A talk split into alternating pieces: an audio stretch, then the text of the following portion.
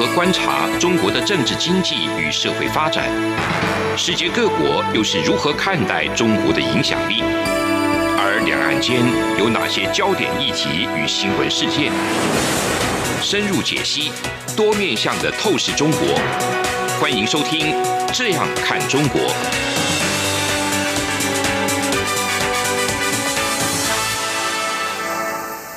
各位听众您好，我是主持人蔡明芳。您现在收听的是中央广播电台的《这样看中国》节目，蔡明芳时间。我们今天节目呢要探讨的主题呢，今天已经算是这个年底了哈。我们今天主要要探讨的主题呢，主要是有关于这个对未来中国经济的一个展望哈，来作为我们《这样看中国》节目在这个系列里面的今年的一个尾声哈。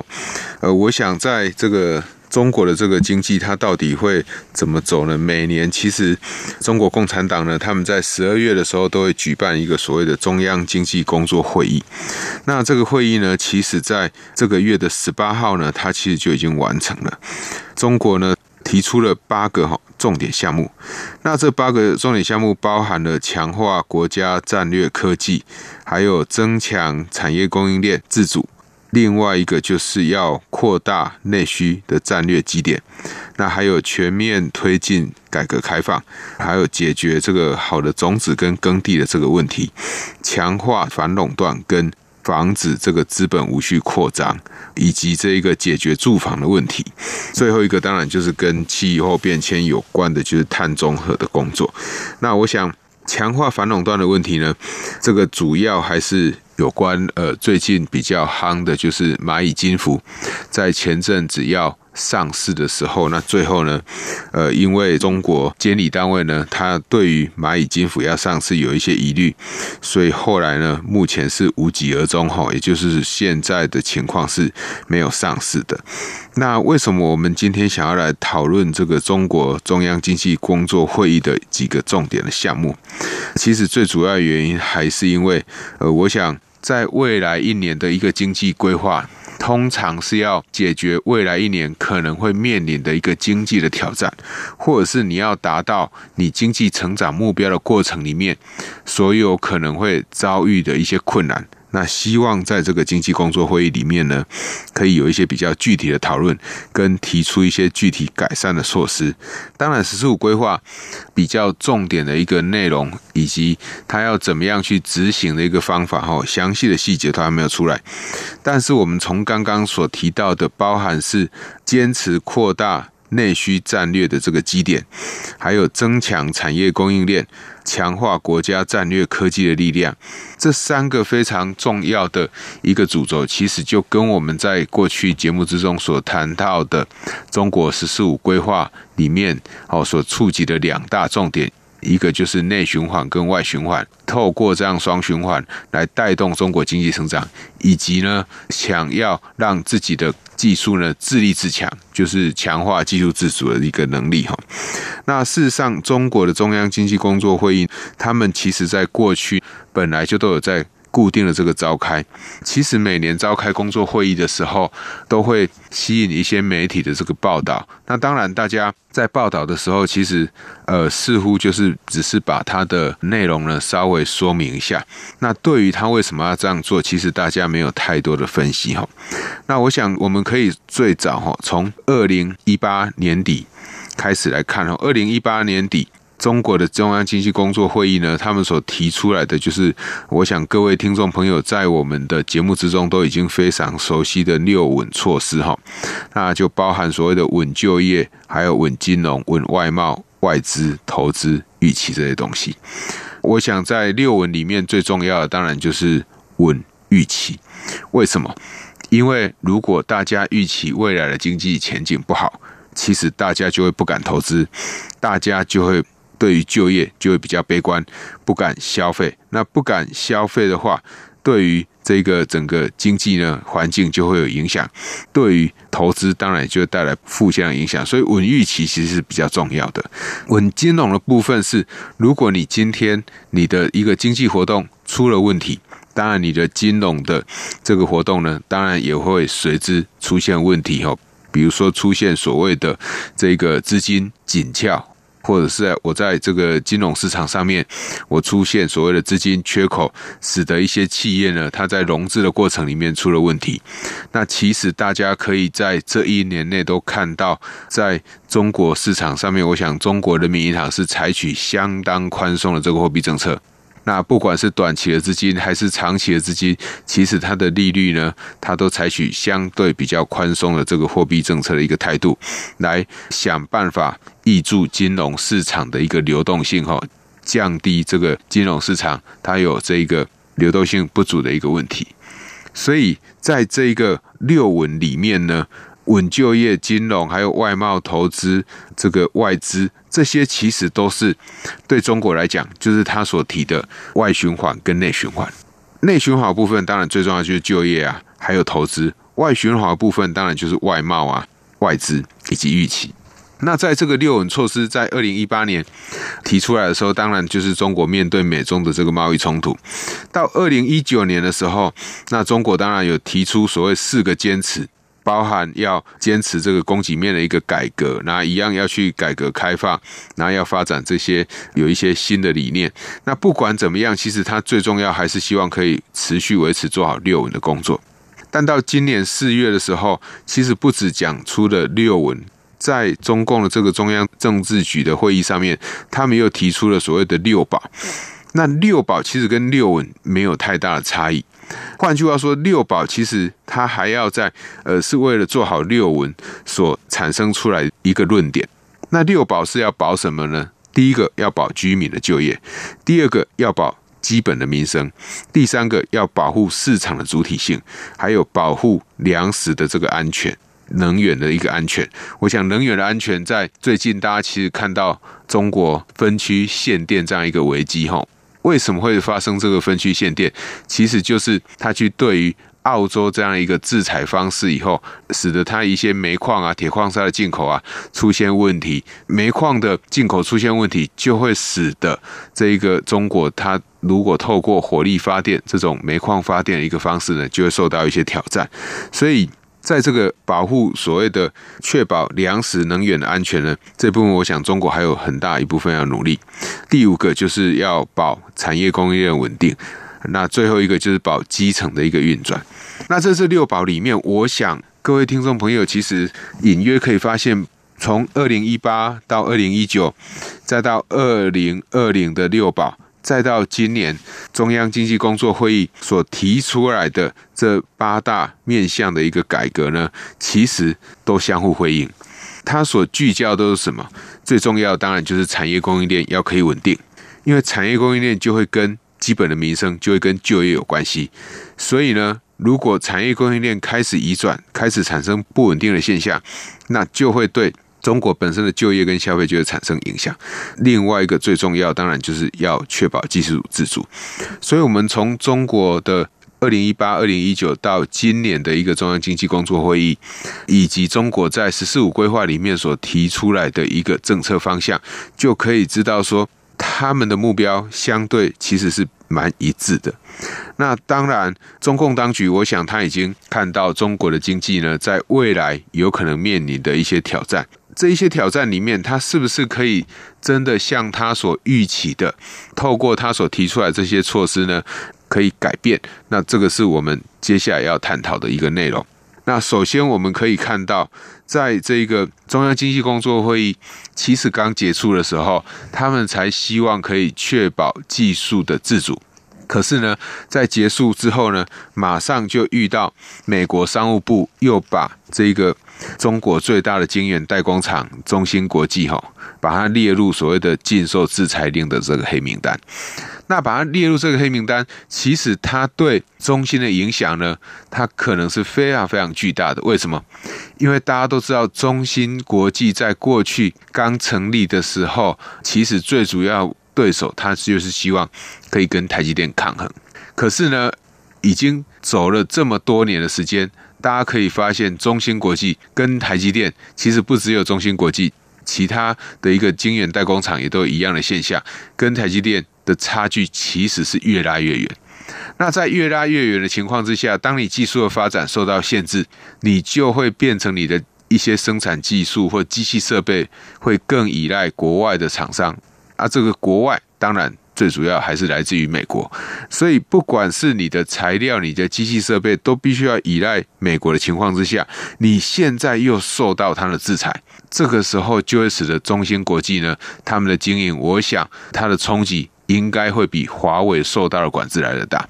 因为华为虽然晶片外国不能卖给他，但是他很快的去透过其他国家的这个备货，在美国的大限之前呢，备足了一些货。那华为自己本身也有一些生态系可以运用，加上他自己。在基地台的部件已经有一定程度的布局，所以对华为的冲击当然很大，但是可能立即性的冲击还不会马上跑出来。那对中芯的国际，我想立即性的这个效果呢，应该会马上出现。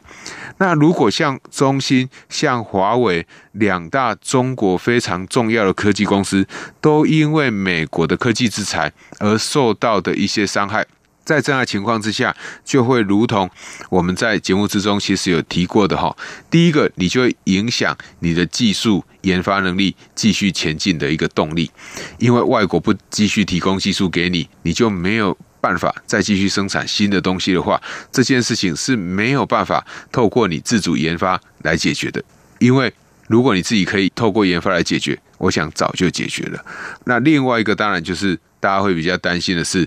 你的就业会产生一个冲击，因为这些都是相当重要的大公司。一旦这些大公司呢，他们的就业出了问题，自然它就会使得这个像中国本身的一个消费也会跟着出问题。第二个，我想中国会面临到的困境，那会跟武汉肺炎会有很大的关系哈。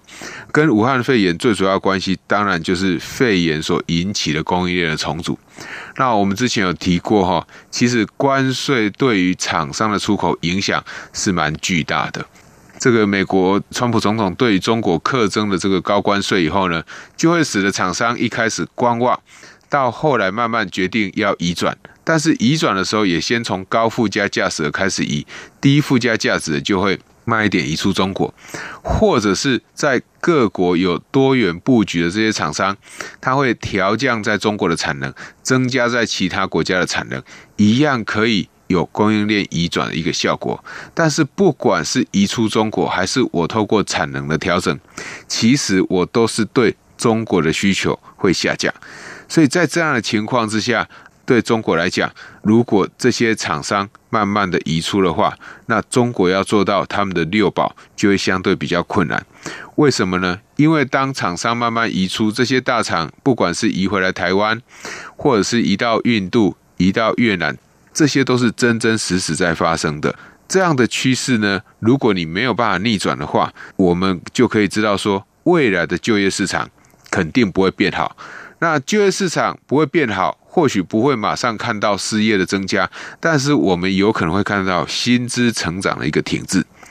那如果薪资成长会发生停滞的现象，你就可以去看到说，为什么今年中共会特别在六稳之后又提出所谓的六保的一个措施。这最主要当然还是希望呢可以做好，最终可以做好六稳。如果做不好的话，中国的内需慢慢的萎缩，那在美国对中国已经课征这么高额的这个进口关税之下，那拜登，我想，呃，未来美国可能美国总统呢，他也已经提出来了，他不会在短期内马上取消这一个关税。那我想，我们过去在节目之中也有跟各位听众朋友们说过。如果你是拜登的话，你绝对不会傻傻的在一开始的时候就马上取消关税，因为关税你可以全部都推给说是川普做的。那至于要不要取消呢？那我们就来看美中的第一阶段的协议到底有没有达到原来预期的目标。那根据目前最新的一些媒体的报道，是美中的贸易协议呢，他们的目标。其实中国是没有达到的，那没有达到其实是合乎大家的预期啊。但是没有达到也会使得美国对于中国的这个关税政策呢，应该不会取消。好，那没有达到，当然还有一个很重要的原因，就是中国的经济在这一年多来，不管是美中的贸易冲突，或者是肺炎的疫情，其实对于中国本身呢，他们的经济都有造成一定的伤害哈。所以就这一个观点来看的话，产业供应链移转势必会影响中国的经济，可能没有办法继续达成哈。节目进行到这边，我们先休息一下。这里是中央广播电台的《这样看中国》节目，节目稍后回来。从两岸、国际、历史文化与财经等角度透视中国的《这样看中国》节目，每周一到周五晚间九点三十分到十点在中央广播电台播出。如果您对《这样看中国》节目有任何收听想法或意见，欢迎寄信到台北市北安路五十五号，也可以透过电子邮件的方式。节目有两个信箱：二零二零 at r t i 点 o r g 点 t w，或是二零二零零二零三 n e w s at gmail dot com。再次谢谢听众朋友们的收听与支持，请持续锁定每周一到周五晚间九点三十分到十点播出的《这样看中国》节目。各位听众您好，我是主持人蔡明芳。您现在收听的是中央广播电台的《这样看中国》节目，参与方时间继续来探讨哈，这个呃未来中国经济呢，在未来一年它有可能面临的挑战，以及他们在中央经济工作会议呢，他们所提出的一些目标，或者是“十四五”规划里面所提出的这个目标，到底可不可能达成，或者是要达成的时候，可能会面对哪些隐忧？那我们在前面哈已经提出了第一个，就是美国商务部对于华为或中兴等中国的科技公司，他们的制裁似乎没有停歇。当然，未来如果新的总统上台以后，是不是会有一些不同的做法，我们不知道。但是至少。呃，如果现在这个制裁下去，绝对不可能在新的总统上台以后，或新的这个团队上来以后呢，那就马上取消。第二件事情，当然就是大家比较关心的，就是一直在发生，而且这已经是大势所趋，就是产业供应链移转。产业供应链移转最主要还是来自于包含第一个是因为肺炎疫情的影响，另外一个就是美洲贸易冲突所产生的影响，在全世界大家。预估这整个贸易的大饼有可能会萎缩的情况之下，如果印度的投资在增加，越南的投资在增加，台湾的投资在增加，请问这些国家所替代的投资有可能是来自于哪个国家？我想不外乎就是中国。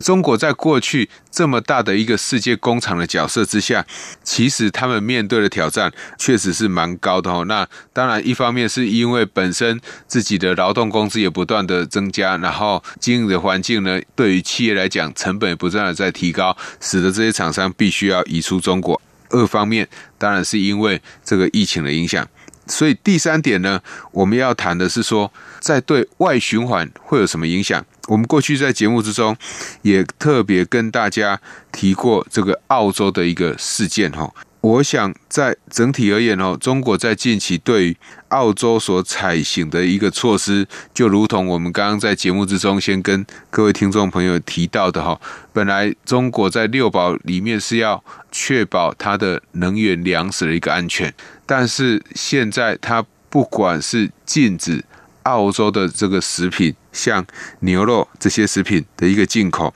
或禁止像大麦。或红酒这些产品的一个进口，那都会对它产生很大的影响。虽然牛肉或者是说应该说红酒，它可能不是最重要的一个必需品，但是大麦这种东西肯定对民生消费会有一定程度的影响。还有一个就是它对红酒实施的倾销税，这个我们在节目之中我们已经有提过了，这我就不再多讲。那我们必须要注意的是。当中国与澳洲的关系在恶化的时候，那加上中国跟印度的冲突不断，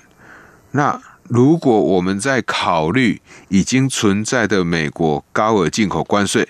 这些把它加一下，我们刚提到的美国、还有澳洲、还有印度这几个都算是蛮大的经济体，中国跟这些大的经济体。开始产生冲突的时候，其实就会对于中国的外循环，中国要想要稳外贸这个基础是很难达成的，因为这些都是你很重要的出口国，你又跟这些重要的出口国产生不好的有一些冲突，那当然就会使得这些出口国就不太可能再继续进口你的产品。你可以想想看，如果你是澳洲的民众，你看到中国对于我们从澳洲出口到中国的活龙虾，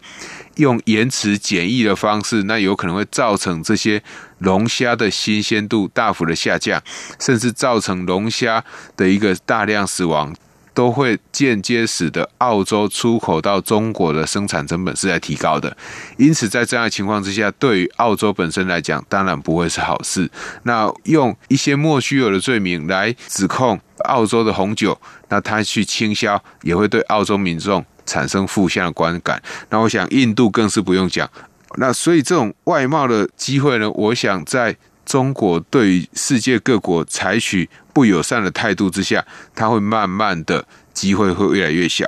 所以，即使中国在今年已经加入的这个 RCEP，RCEP 的效果我们在过去节目之中也有提到。但是我要提的是说，在印度没有加入，那中国跟澳洲的关系又这样不断恶化的情况之下，我想 RCEP 对于中国的经济可能影响会非常有限。也就是说，帮助是不大的。除了前面这三点，我觉得，当然各位听众朋友都会有一个非常好奇的一个问题，什么问题？呃，任何人都可以提出，就是说，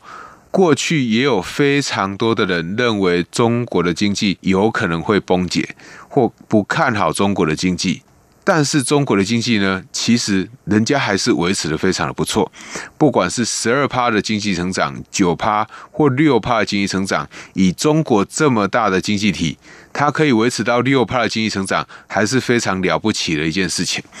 那我想大家会有这样的疑问，这个是理所当然的哈。可是不要忘了哈，过去其实大家在喊中国可能会有问题，除了台湾，除了美国有少数的学者。或国际上其他有一些少数的学者认为中国的经济有可能出问题，提出这样的呼吁以外，其实大部分的厂商或大部分的这些国际的大厂对于中国的态度，基本上都还是持蛮正面的一个态度。也就是说，大家对于中国的投资呢，其实是没有停歇的，没有减缓的。可是大家可以发现，在武汉肺炎疫情之后，就像我们刚刚所提到的。这样的现象已经不复存在了。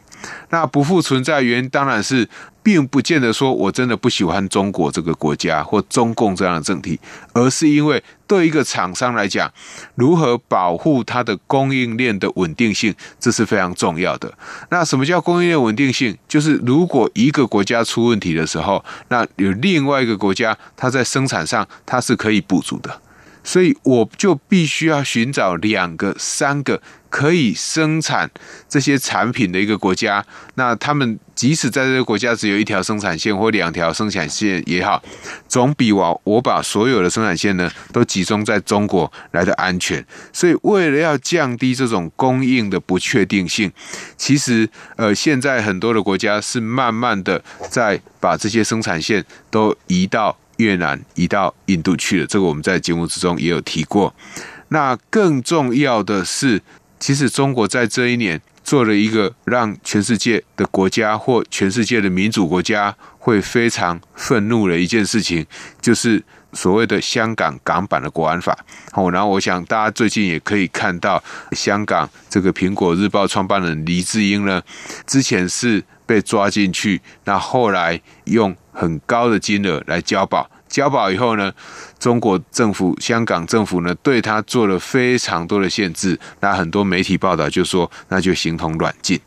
所以，当中共这个政权呢，他对于香港采取这么样的强硬措施，或对于香港的一些年轻人采取强硬措施的情况之下，其实大家对于香港的看法也完全不一样了。所以第一个问题就是，香港跟中国还有没有什么不一样？这个也是我们过去在节目之中所聚焦的一个讨论的重点之一。那。我们上礼拜在台湾的新闻其实就有揭露出来了哈，台湾的陆委会也准备要对于从中国透过香港去洗产地的这一些假港资、真中资呢，要有进一步的一些限制措施或更严格的审查措施。呃，为什么需要这样做呢？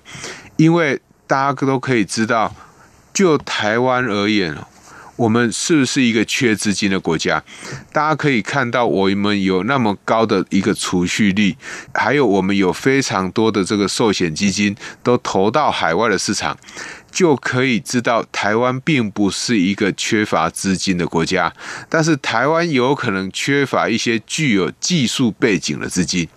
那如果我们自己台湾的资金都不缺的时候，那中国的资金进来台湾要做什么？那他的目的是不是商业目的？就引起我们好奇了哈。换句话说，就是说，如果他真的会有这种商业目的的话，有看到台湾有什么投资机会，我想台湾的厂商应该也会看得到这样的机会，也会早就提早布局投资了哈。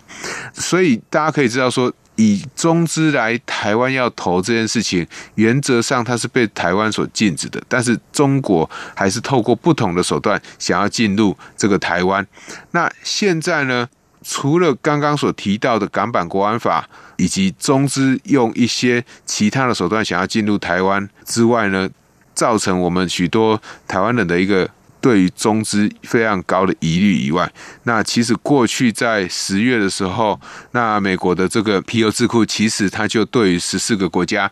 做了一系列的调查。最后呢，大家发现说，包含澳洲啊、英国啊、德国、荷兰、美国、南韩这些国家，大概有高达百分之七十三的一个民众呢，他们是对于中国持负面的看法。那大概只有百分之二十四的人呢，会持正面的看法。那大家可以想想看，如果当大多数的一个国家，而且我刚讲的都是主要的国家，特别是像德国、美国、澳洲、南韩这些国家，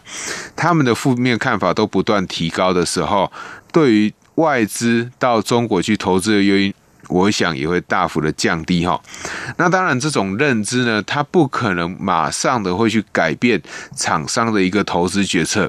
可是大家可以想想看，如果像在我们大学里面念书的这些年轻人，当他对于中国或对于香港的不满程度越来越高的时候，在他毕业之后，他还会不会想要去当地上班？一定不会。如果这一些资金将来要投中国的时候，那被这些呃年轻人知道说，诶，有一些厂商他是专门很喜欢去投中国的资金，大概对于这家厂商来讲。不管他是台湾的厂商、美国的厂商，还是德国的厂商，都不是一件非常正面的一个事情。因此，在这样的情况之下，中国在六稳里面，它的稳外资呢，事实上这个困难度是越来越高的。如果综合我们上面所讨论的，不管是肺炎疫情的影响，或者是这个美中的贸易冲突，还有最近。澳洲跟中国的一个贸易冲突，再加上刚刚所提到的各国对中国的看法已经完全改变，以及呢这个香港国安法这些事件的后续效应，还有这个维吾尔族这一些问题呢，其实呢都会使得外资进去中国更不可能。因此呢，要发生就是中国将在二零二八年经济可以超越美国，我想还是有很大疑虑的哦。以上就是今天中央广播电台的《这样看中国》。今天节目探讨的主题是中国未来经济成长所可能会面临的挑战。我是主持人蔡明芳，谢谢大家的收听，祝大家新年快乐。有人形容二零二零年是台湾的 Parkes 元年，使用手机可随时随地收听的形式，滋养了听觉，丰富了视野。而你也加入了 Parkes 的行列了吗？央广新闻部制播的众多精彩节目，陆续在各大 Parkes 平台上架，包括《早安台湾》、两岸 ING、就要听晚报、这样看中国、张正霖时间、蔡明芳时间，还有这样看香港、舍之岂能藏乎？想跟你聊聊天，以及港式大排档节目，通通随点随听。欢迎透过 Sound 声浪平台搜寻央广节目名称，就可以收听到精彩的央广新闻节目。快拿起手机，让我们在 Podcast 平台相见。